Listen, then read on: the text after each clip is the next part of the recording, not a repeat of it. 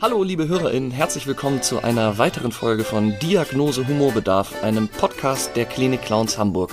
Die Klinik Clowns Hamburg, das sind wir, ein spendenfinanzierter Verein aus der schönsten Stadt der Welt. Wir sind insgesamt 19 aktive Clowns und wir bringen das Lachen dahin, wo die Menschen es am nötigsten haben. In Kinderkliniken, aber auch Senioren- und Pflegeeinrichtungen, Kinderhospize und allerlei anderen Einrichtungen. Und äh, mit Musik und Lachen lässt, lassen sich viele Widrigkeiten des Lebens doch leichter ertragen und dafür sind wir da. Und in diesem Podcast möchten wir euch nach und nach die Menschen aus unserem Verein und rund um unseren Verein vorstellen. Und dafür haben wir in jeder Folge einen anderen Gast. Und damit herzlich willkommen zu Diagnose Humorbedarf. Ein Podcast der Klinik Clowns Hamburg. Und in dieser sechsten Folge haben wir mal wieder einen Clown, eine Clownin zu Gast. Äh, die Folge trägt den Titel Bretter, die nicht die Welt bedeuten. Und es ist die zweite Folge von den bisher aufgenommenen Folgen, die live und in Farbe stattfindet. Und ich freue mich ganz besonders, dass du heute hier live dabei bist und nicht zugeschaltet. Ganz herzlich willkommen, Alexandra Schauwinold alias Clownin Dora Flora. Hallo Yannick. Sehr schön, cool, dass du da bist. Ähm, du warst meine erste Spielpartnerin, als ich vor dreieinhalb, vier Jahren äh, zu den Klinik Clowns kam. Da hatte ich meinen ersten Einsatz mit dir in Pinneberg. Du spielst da heute noch. Ja, tatsächlich, ich spiele da heute noch und ich wusste das nicht, dass ich äh, deine erste Spielpartnerin gewesen bin. Ja, ich sollte eigentlich nur Schwangerschaftsvertretung machen und bin dann da, ähm, aber wirklich wunderbarerweise hängen geblieben, kann ja. ich nicht anders sagen. Genau, und wir haben auch gar nicht so oft gespielt. Nee, das zusammen, stimmt. Ne? Aber wir haben manchmal im Flüchtlingsheim noch gespielt und im AKK. Aber an diesem Einsatzort in Pinneberg finde ich sehr besonders. Da gibt es eine, also man besucht zwei Stationen. Erst die Kinderstation mhm. und dann die neurologische Erwachsenenstation. Und diese Kinderstation, ich weiß noch, dass ich mich immer sehr auf die gefreut habe, weil ich gerne mit Kindern spielen wollte. Und dann waren das aber meistens so Kinder, die mal einen Schwächeanfall hatten und zwei Tage zur Beobachtung da waren. Also man hat da nie Kinder mehrfach getroffen und meistens war die Kinderstation auch so gut wie leer, muss man sagen. Also wir haben da wenig Patienten besucht. Ähm, aber dann die Erwachsenenstation, das sind, was, was, was liegen da für Menschen auf der neurologischen Station? Genau, auf der neurologischen liegen tatsächlich Menschen, die auch schon so im Stadium der Demenz sind. Leichtere Demenz, manchmal auch sehr schwere. Ähm, manchmal sind wir auch auf der Stroke Unit, also sprich Schlaganfälle. Mhm. Ähm, und das ist tatsächlich immer sehr überraschend. Wir bekommen zwar eine Übergabe, was ja die Regel ist, äh, wenn wir einen Einsatz ähm, beginnen, aber wir wissen nicht, wer uns in den Zimmern erwartet. Und das kann wirklich von bis sein. Und ich hatte jetzt das große Glück mit ähm, Bettina, der Kollegin, der ich da jetzt spiele, seit längerer Zeit auch ähm, kurz letztes Jahr einige Monate zu spielen zwischen den beiden Lockdowns. Mhm. Äh, natürlich mit FFP2-Maske und allem drum und dran. Und ähm, das Besondere ist manchmal immer noch, äh, dass Erwachsene sich wundern, dass wir da mit roter Nase auftauchen. Und dann war das aber, der erste Einsatz war wie ein unfassbarer Rausch. Also, also der erste nach Corona. Nach Corona, ja. genau. Weil die Leute, die Menschen haben sich so gefreut, mhm. ähm, dass auch das gelacht werden durfte, dass nicht das Thema war Virus oder Erkrankung und wir sind da wirklich, wir waren selber so beseelt, wir sind mhm. da durchgeflogen, also es war ganz traumhaft. Mhm. Mhm. Schön, ja, dazu fällt mir auch eine schöne Geschichte ein und zwar ähm, haben wir doch äh, also natürlich ist man, war ich vor meinem ersten Einsatz, das wird dir ähnlich gegangen sein als Klinikclown, äh, aufgeregt und ähm, nun ist Angst vor einem Auftritt oder sogenanntes Lampenfieber kennen wir beide, weil wir kommen beide vom Schauspiel, wir haben mhm. lange Theater gespielt und nun ist das ja eine andere Situation als Clown. Man ist nicht auf einer Bühne und man hat kein vorbereitetes Programm, sondern man geht in den Kontakt mit den Menschen. Aber gerade das ist das, was vielleicht, wo der Schauspieler Angst vor Improvisation hat oder so. Wenn er ein Skript hat, an dem er sich festhalten kann, dann ist es leichter. Ähm, wir hatten zusammen ein, in, auch in der Zeit in Pinneberg ein Coaching. Wir mhm. werden einmal pro Jahr werden wir gecoacht. Von, in dem Fall von Andreas Hartmann, einem Klinik-Clown-Kollegen aus Wiesbaden. Ich glaube, um, um Kassel wohnt um er. Um Kassel. Ja. Und ähm, also Hessen auf jeden Fall. Und ähm, Und der hat uns gecoacht und es war im Vorfeld war das, wir hatten beide wahnsinnige Angst vor diesem, vor diesem Coaching. Wir waren total fix und fertig und gerade diese Bewertung von außen in einer Arbeit, die eigentlich nicht zum Zeigen, sondern zum Kontakt aufnehmen da ist, da hatten wir als Schauspieler, wir waren beide wahnsinnig aufgeregt und wir hatten uns das, wir haben uns auch ein bisschen in die Haare gekriegt vorher, wollen wir dieses Coaching überhaupt oder nicht? Und erinnerst du das? das ich glaube, das, das habe ich gestrichen. Das, muss, das ist bestimmt drei Jahre her und wir sind da hingekommen, waren auf Zinne angespannt, wir waren wahnsinnig aufgeregt und er ist mit uns da durchgelaufen und wir, das, da haben wir auch, deswegen komme ich jetzt drauf, uns in einen Rausch gespielt. Wir waren achtsam, wir waren miteinander, wir waren füreinander, für die Patienten, für die Gegenüber und das Einzige, was er danach sagte in der Bewertung und in der Bewertung in Anführungsstrichen unseres Einsatzes war, so waren so Sachen wie, ja, die Knöpfe von deinem Hemd, da solltest du nochmal drüber nachdenken. Oder vielleicht brauchst du mal eine andere Tasche, aber das Spiel selber hat so wahnsinnig gut funktioniert. Ja, es war für mich tatsächlich, also ähm, wie du schon sagtest, ich kann mich an unseren Streit nicht mehr erinnern, aber ich bin, also man muss dazu sagen, dass solche Kollegen, die einfach schon sehr lange auch dabei sind, Klinik-Clownerie zu machen, die kommen zu uns in den Verein, nicht um uns zu bewerten, sondern das ist natürlich auch so ein Qualitätsding, dass man sagt, man guckt einfach mal drüber, wie ist das, kann, mhm. braucht ein Duo vielleicht noch irgendwie was anderes oder so. Und wir hatten auch, dadurch, dass du auch viel weg warst und Engagement hattest, mhm äh, hatten wir zwar, glaube ich, äh, sechs, sieben Monate gespielt, aber äh, qualitativ, glaube ich, quantitativ, glaube ich, fünfmal ja. oder so in der Tat. Wir hatten also, wir kannten uns eigentlich auch noch gar nicht. Und für mich sind diese Situationen, trotz allem, was du gerade schon angesprochen hast, immer so Prüfungssituationen. Mhm. Also das ist so wie äh, damals ähm, Premiere haben, Theater, klatscht das Publikum, findet mhm. mich das Publikum gut. Und das ist halt auch so ein Grund gewesen, warum ich dann irgendwann vom Theater weg bin, weil mhm. ich das, äh, genau, und das ist ja. spannend, weil das eigentlich, wie du sagst, es geht ja überhaupt nicht um die, um die Bewertung, sondern es geht ja, das Coaching ist ja dafür da, um Anreize und Anstöße zu geben, wie kann man es noch besser machen ja. und so. Ne? Und ja. man, im Nachhinein sind das ja auch immer ganz tolle Sachen, die er dann sagt. Also er würde ja nie sagen, äh, das hat mir aber nicht gefallen, wie du da das und das gesagt Nein, hast, sondern genau. so, er gibt ja immer, das sind immer sehr, sehr gute Anreize. Guck mal, da hättet ihr noch in da hättet ihr jetzt eine Karate-Nummer draus machen können oder da so. Also man, man spitzt seine Fantasie in so einem Coaching ja nochmal auf eine andere Art an. Ja. Ja, schön. Also tolle, tolle Geschichte und toller Einsatz und to generell toll mit dir zu spielen. Ich, was ich äh, im Spiel mit dir so mag, ist dieses, dieses den, den Partner im Spiel gegen den Patienten ausstechen. Also sozusagen, so jetzt, so jetzt Dora Flora, jetzt zeig aber mal, wie, wie du einen auch in so Situationen bringst, so, so Pepe, das möchte ich jetzt aber mal sehen. und die Kinder dann natürlich schön darauf anspringen und auch die Erwachsenen. Jetzt ist das eine, eine ähm, Erwachsenenstation, die neurologische, hast du schon gesagt, aber du bist auch sehr bewandert oder sagen wir mal sehr erfahren im Spiel mit, mit Senioren, mit dementiell veränderten Menschen, in, mit, mit Menschen in, in Senioren- und Pflegeeinrichtungen. Ähm, magst du vielleicht einmal erzählen, was, was macht den, den Unterschied aus zu einem, zu einem Spiel mit Kindern oder normalen, in Anführungsstrichen, erwachsenen Menschen? Was, was ist das Besondere im Spiel mit alten Menschen? Mhm. Ähm, also das Besondere im Spiel mit alten Menschen oder dementiell veränderten Menschen ist, dass ja, es ist ähm, vielleicht, dass das Spiel tatsächlich gar nicht immer so ein großes Spiel ist, sondern dass es darum geht, ähm, sich Zeit zu nehmen, zuzuhören, dass ähm, je nachdem jetzt bei dementiell veränderten Menschen, in welcher Phase der Demenz sie sich befinden. Irgendwann ist ja wirklich auch aufgrund der Motorik ganz wenig nur noch möglich. Mhm. Ähm, und es geht tatsächlich darum, den Menschen dann da abzuholen in dieser Welt, in der er sich befindet. Mhm. Und dass so alles so sein darf. Natürlich darf das eh immer sein in der Klinik-Clownerie, auch bei Kindern. Aber ich hatte jetzt neulich, das war echt großes Glück, da ähm, hat der Kollege Ingo einen ganz schönen Gedanken in unseren Verein getragen, weil wir gerade noch nicht alle spielen dürfen und auch noch nicht alle geimpft sind. Und er gesagt hat, er gibt mal einen Einsatz ab in einer Senioreneinrichtung und ähm, ich konnte dann spielen.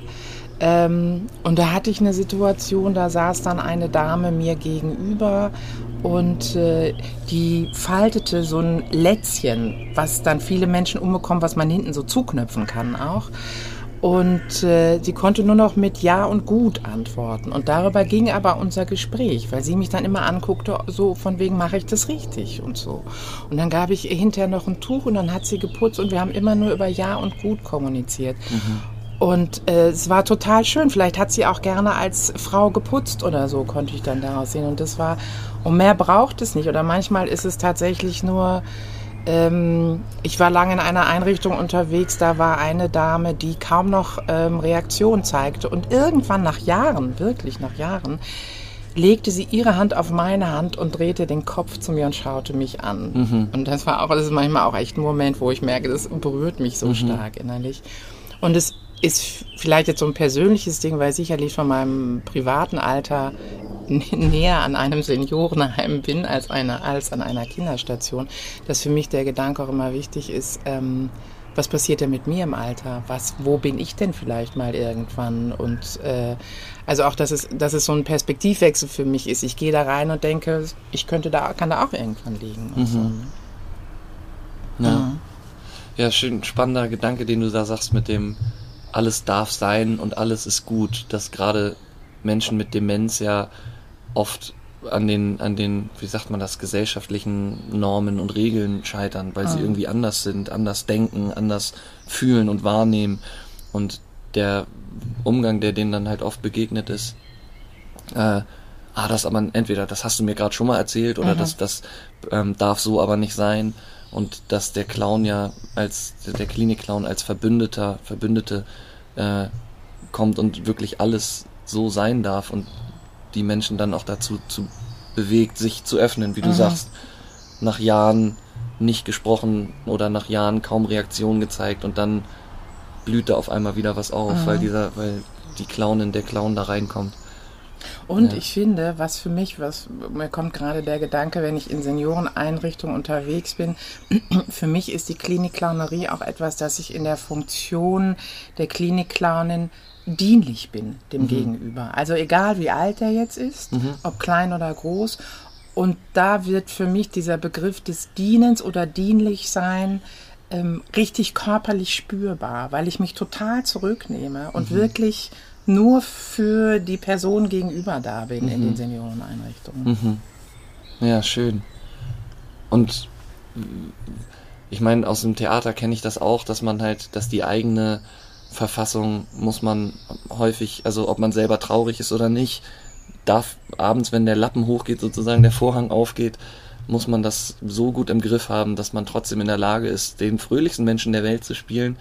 Und ähm, bei der Klinik-Clownerie kommt es ja sehr auf Authentizität an. Also mhm. der Gegenüber merkt ja, wenn du, wenn du was vorspielst. Und ich erinnere mich an eine Situation, ich weiß gar nicht mehr aus welchem Workshop, aber du kamst gerade aus einem Workshop, an dem ich nicht teilnehmen konnte.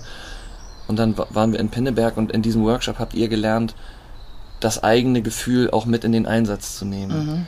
Und da hast du mich auf dem Weg quasi, wir waren schon im Kostüm und wir gingen die Treppe runter zur Station und du hast gesagt, bleib mal kurz stehen, sag doch mal, wie geht's dir denn heute? Und diese Frage hat mich in dem Moment so überfordert, weil ich dachte, oh, das spielt doch keine Rolle. Aber seitdem muss ich immer beim Spielen daran denken, doch, es ist wichtig. Also wenn ich gerade wütend oder traurig bin, dann darf ich das natürlich den Gegenüber nicht spüren lassen, aber es ist total wichtig, mir selber darüber bewusst zu sein. Mhm. Ne? Und das ist ja auch etwas, was, was man irgendwie, also nicht nur in der Arbeit als Klinikclown, sondern was, also für mich, mich sehr geschärft hat in der Wahrnehmung der eigenen, eigenen Gefühle. Ja ich weiß gar nicht, worauf ich hinaus will, aber. Macht ja nichts, aber ich finde so eigene, also was du sagst, ist ähm, tatsächlich klar, wenn ich wütend bin oder so, bringe ich das nicht, trage ich das nicht in die Arbeit rein. Mhm. Aber es ist eine Bewusstwerdung darüber, wie es mir geht. Und was von wegen, wenn man immer sagt, mh, hm, das Private außen vor, aber es kann auch sowas passieren, dass es mir halt passiert. Ähm, ich habe mit der Kollegin Gabi über einige Jahre eine äh, ältere Dame in einer Senioreneinrichtung begleitet und besucht. Die war anfänglich ganz äh, natürlich, also freudig äh, aus der Fassung sozusagen, mhm. dass da Klinik-Clowns kommen und ähm, die war nahezu taub, konnte aber gut von den Lippen ablesen. Mhm. Und als dann klar war, dass wir öfter kommen, sagt sie, ach, dann mache ich noch einen Sommer. Mhm. Und dann machte sie aber noch zwei Sommer. Ja und verstarb kurz nach ihrem 94. Geburtstag. Mhm. Und ähm, das Sterben war nicht toll. Das hat wirklich Wochen bei ihr gedauert. Und wir waren so fünf Tage, bevor sie gegangen ist, noch an ihrem Bett. Und äh, sie hatte ihre Geschwister schon verloren, hatte keine ähm, Kinder, keine Enkelkinder, war aber sehr eingebunden in die andere, also äh, in Verwandte und Familie. Und es kam immer eine ältere Nichte, zu der wir auch Kontakt hatten. Mhm.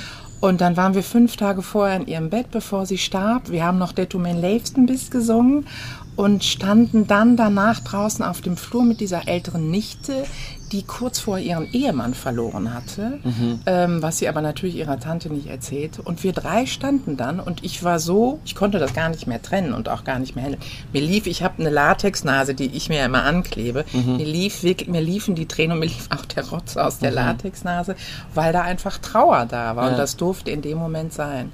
Und das Wunderschöne war, dass wir dann einige Wochen zum äh, darauffolgenden Einsatz und die Dame ist dann verstorben, bekamen wir vom sozialen Dienst der, der Einrichtung, der Senioreneinrichtung, einen äh, Brief, also einen Briefumschlag. Darin waren die letzten Fotos der Dame. Mhm die Kollegin Gabi hatte vorher noch so einen Stoffhasen gekauft, den hatte sie ihr dann äh, noch in den Arm gelegt und dann mhm. hatte die Dame noch auch so helle Momente, machte sogar noch einen Witz, als wir lachten auch zusammen mhm. noch. Und dann bekamen wir von der Nichte einen Brief, die hat sich nochmal bedankt, dass wir auch gesungen haben. Wir bekamen die Todesanzeige, wir bekamen ähm, noch diese letzten Fotos von der Dame und ähm, persönliche Notizen, dass halt dieser Stoffhase nun an das jüngste Urenkelkind weitergeht. Ah. Also das ist so schön, ja, ja genau. toll. Ja, und, und wie ist das, wie ist das andersrum zu dem, zu dem, also hat dich das danach noch begleitet? Weil die Frage ist ja auch nicht nur, wie, was spielen die eigenen Gefühle aus dem Privatleben dann im Beruf für eine Rolle, sondern auch was, was spielt das für eine Rolle, was man mit Nase und als Clown, man ist ja geschützt, aber irgendwann setzt man die Nase ab, was nimmt man danach noch mit? Sind es, gibt es Sachen, die dich nach den Einsätzen nachhaltig beschäftigen?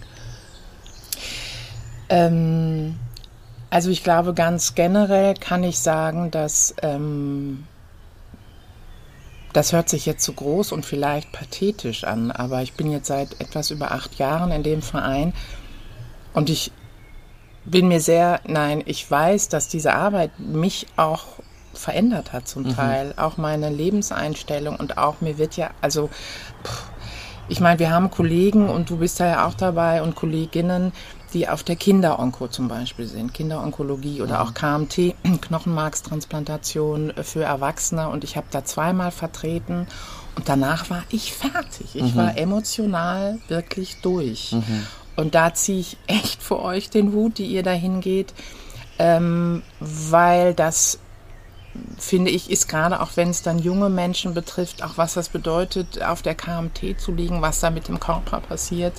Ähm, das finde ich massive Sachen und das ist, glaube ich, auch das Gute an unserer Arbeit, weil wir im Duo unterwegs sind. Es mhm. gibt immer Austausch. Wir haben auch die mhm. Möglichkeit zur Supervision natürlich, wenn uns Sachen extrem belasten.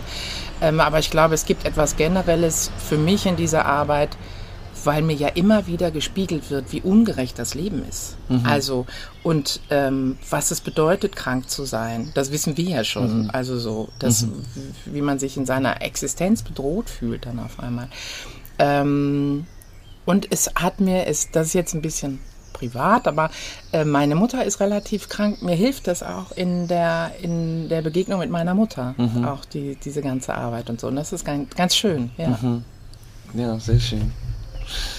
Ach toll, vielen Dank, Alexandra. Ähm, eine Sache steht jetzt hier noch auf meinem Zettel, das war eigentlich schon vorher, Scheitern als Chance. Das ist so, man ist, das ist so ein geflügeltes Wort und man sagt irgendwie, äh, ja, Scheitern als Chance begreifen und für den Clown ist natürlich Scheitern irgendwie, gehört auch irgendwie zum Programm, sage ich jetzt mal. Also, ähm, es gibt ja auch Situationen, wo man als Clown überhaupt nicht gewünscht ist. Also es, es gibt ja Situationen, mir fällt jetzt gar keine so konkret, äh, keine spezielle ein, aber es gibt Situationen, wo man ins Zimmer kommt und relativ schnell merkt, okay, wir werden heute wirklich keine Freunde. Hast du da eine, eine Geschichte zufällig irgendwie parat? In der Tat. Da war ich, ähm, ihr wart ja schon dran, deswegen kann ich sagen, mit deiner Frau Sophia ja. unterwegs. Wir spielen im Altona Kinderkrankenhaus zusammen seit einigen Jahren. Und ähm, wir Also sprich, es ist ein Kinderkrankenhaus. Man Ja. weiß, dass ja auch Eltern da sind, dann zum Teil und so. Und ich machte, ich klopfte an und ich machte die Tür auf. Und ähm, die Mutter saß mit etwas, einer etwas älteren Tochter auf dem Bett, die beiden zusammen. Und die Mutter drehte sich um und die brüllte mich förmlich an. Ich weiß nicht mehr genau den Satz, aber die brüllte mich an von wegen Clowns raus. Ja. Und ich und dann habe ich auch die Tür zugemacht. Und ich war aber so fassungslos, dass mir das wirklich so eingefahren ist, weil du bist ja schon auch offen in dieser Arbeit. Und ich weiß gar nicht mehr, Sophia hat irgendwie einen super Satz dazu gesagt, dass wir beide dann lachen mussten, aber es war wirklich, ich habe nur noch die Tür zugemacht und Ja. äh, ich konnte gar nichts mehr sagen. Ja. Das Ja. passiert, ja. Das passiert, stimmt. Und da fällt mir ein, da, das, das hast du mich auch gelehrt quasi. Du hast mir irgendwann mal gespiegelt nach einem Einsatz, dass ich immer, wenn Kinder Angst haben, also Angst, das ist auch so ein großes Wort, manchmal ist es ja nur Respekt, aber wenn ein Kind sozusagen sehr zurückhaltend war, dass ich dem Kind das gespiegelt habe und auch in so eine zurückhaltende Haltung gegangen bin, was das Kind in seiner Angst nur bestätigt hat und noch bestärkt hat. Und Mittlerweile gehe ich sozusagen, wenn ein Kind Angst hat, dann versuche ich trotzdem bestimmt zu bleiben und dann auch bestimmt zu gehen, wenn ich merke, es ändert sich nicht. Aber ähm, ja, Angst, Angst vor Clowns ist tatsächlich ist, ist häufig ein Thema, ne? Und wie du jetzt sagst, manchmal ist es dann so, dass die Eltern, wenn man fragt, wir fragen ja immer, wenn wir in einen Raum betreten, dürfen wir reinkommen. Und oft sagen die Eltern dann, oder manchmal sagen die Eltern, nein, danke, wir haben kein, äh, sie oder er hat kein Interesse. Und man sieht aber in den leuchtenden Augen des Kindes, das Kind hätte durchaus Interesse und irgendwie scheint die Mutter gerade ihre Abneigung gegen Clowns auf das Kind zu projizieren. Aber das muss man natürlich akzeptieren und dann rausgehen, ne? Jein. Also ich sag jein. Ähm, ich weiß nicht, ob es oft Angst ist vor dem Clown. Manchmal man stört man ja auch wirklich, das stimmt ja auch. Und manchmal gibt es auch wirklich Angst. Das gibt es auch bei Jugendlichen. Und dann, wenn man eine Nase aufhat, die am Band ist, kann man die auch mal abnehmen und sagen, hier. Ähm, ich finde, das ist so ein bisschen so ein so eine Grenzsituation. Wenn man merkt, was du jetzt gerade beschrieben hast, der Jugendliche oder das Kind möchte aber gerne, dass wir reinkommen, dann finde ich, es ist so ein bisschen, im Englischen sagt man teasen. Ich weiß gar nicht genau, wie man es gut ins Deutsche übersetzen kann, aber dass man so ein bisschen die Grenzen ausloten kann. Und doch mal reingehen kann oder doch versuchen kann, so ich schalte das Elternteil mal aus Ja. irgendwie oder ähm, genau oder wenn das ist ja auch so ein klassisches Ding, wenn uns Kinder oder Jugendliche rausschmeißen, dass man dann sagt so okay, das kannst du aber besser. Und dann lässt man sich zehnmal rausschmeißen. Dann haben die einfach Lust, uns rauszuschmeißen, weil man ja damit auch sagt, du bestimmst die Situation. Ich bin jetzt nicht Arzt, komm rein oder will dir eine Spritze geben, sondern du kannst bestimmen und mich 20 Mal rausschmeißen und so. Ja, voll schön. Ähm, ihr habt jetzt mit ein paar Kollegen, ich glaube mit, mit äh, Martin, Anne-Katrein und äh, Eva und Axel habt ihr eine CD aufgenommen für Altenheime. Das, das sogenannte, wie, wie heißt das, Seniorenradio? Nein, aber für eine, eine CD mit Geschichten und Liedern. Genau, für Seniorenheime. genau, richtig. Und die bringt ihr in Seniorenheime und verteilt sie dort. Ja, das heißt, wir schicken sie per Post oder wenn es möglich ist, gerade wenn wir da persönlich hin dürfen, dann machen das die Kollegen und Kolleginnen, die dort spielen dann. Ja. Mhm, genau. Und was sind das, was sind das für Geschichten? Einfach, Es ist, ja, es ist wirklich eine wilde Mischung. Ja. Es sind äh, natürlich, weil wir in Hamburg sind, sind es ähm, Lieder, die maritimen Charakter haben. Dann einige Gedichte, Ringelnatz. Ähm, dann ähm, haben Martin, Axel und Eva, glaube ich, auch Eigenkompositionen. Ähm, wir haben kurze ähm, Märchen, Frau Holle zum Beispiel, Peterchen Mo Peterchens Mondfahrt, Mhm, was so ganz, genau. Und ich glaube, es ist wirklich eine wilde Mischung, aber ganz schön. Ja. Ach, schön. Daraus würden wir, wenn wir dürfen, nächste, in der nächsten Folge einen kleinen Ausschnitt zeigen. Da würde ich noch was Schönes raussuchen. Aber wir sind jetzt schon relativ weit fortgeschritten in der Zeit. Wir wollen auch noch singen. Oh ja, Wir sitzen hier draußen. Äh, wir hoffen, dass das hier niemanden stört. Aber ich habe eine Ukulele dabei. Und ähm, wir singen noch ein Liedchen. Und zwar, äh, weil es äh, ja um, um auch sehr um die Arbeit mit, mit alten Menschen ging, heute ein, ein schönes Lied von Freddie Quinn, ist das, glaube ich, oder? Ist das Freddie Quinn? Oh, das weiß ich gar nicht. glaube, ehrlich das ist. Freddie Quinn. Ist das Freddy Quinn? Seemann, deine Heimat ist das Meer. Oh ja. Ich meine, das ist, guck mal, können wir doch hier bestimmt, ja, Freddy Quinn. Freddy Quinn. Sehr gut. Wir machen das einfach mal und ähm, dann müssen wir nämlich äh, Luise und Petersilie in ihrem Urlaub nicht stören, dann, die sonst immer, und es ist ja eine tolle Möglichkeit, wenn wir jetzt schon mal live beisammen sitzen. Stimmt. Seemann, lass das träumen.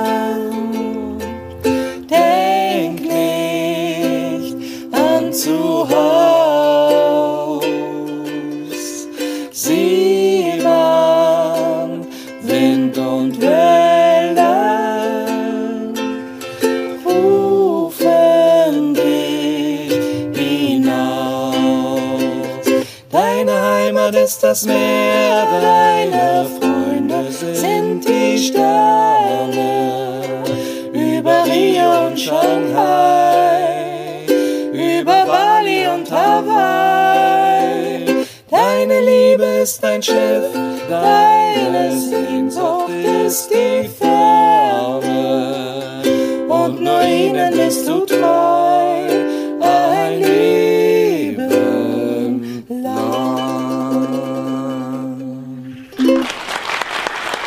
Sehr schön.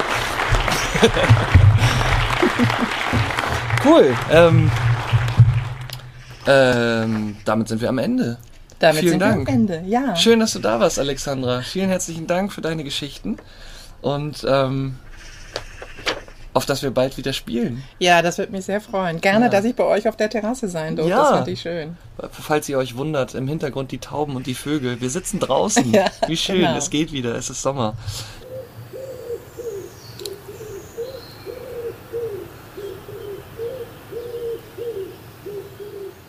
Liebe HörerInnen, das war sie, die sechste Folge von Diagnose Humorbedarf. Wenn ihr mehr über unsere Arbeit erfahren wollt, dann folgt uns gerne auf den sozialen Medien und zwar auf Instagram oder Facebook oder schaut mal auf unsere Homepage www.klinik-clowns-hamburg.de. Äh, wir hoffen, es hat euch Freude gemacht und würden uns freuen, wenn ihr wieder einschaltet, wenn es wieder heißt. Diagnose Humorbedarf. Ein Podcast der Klinik Clowns Hamburg.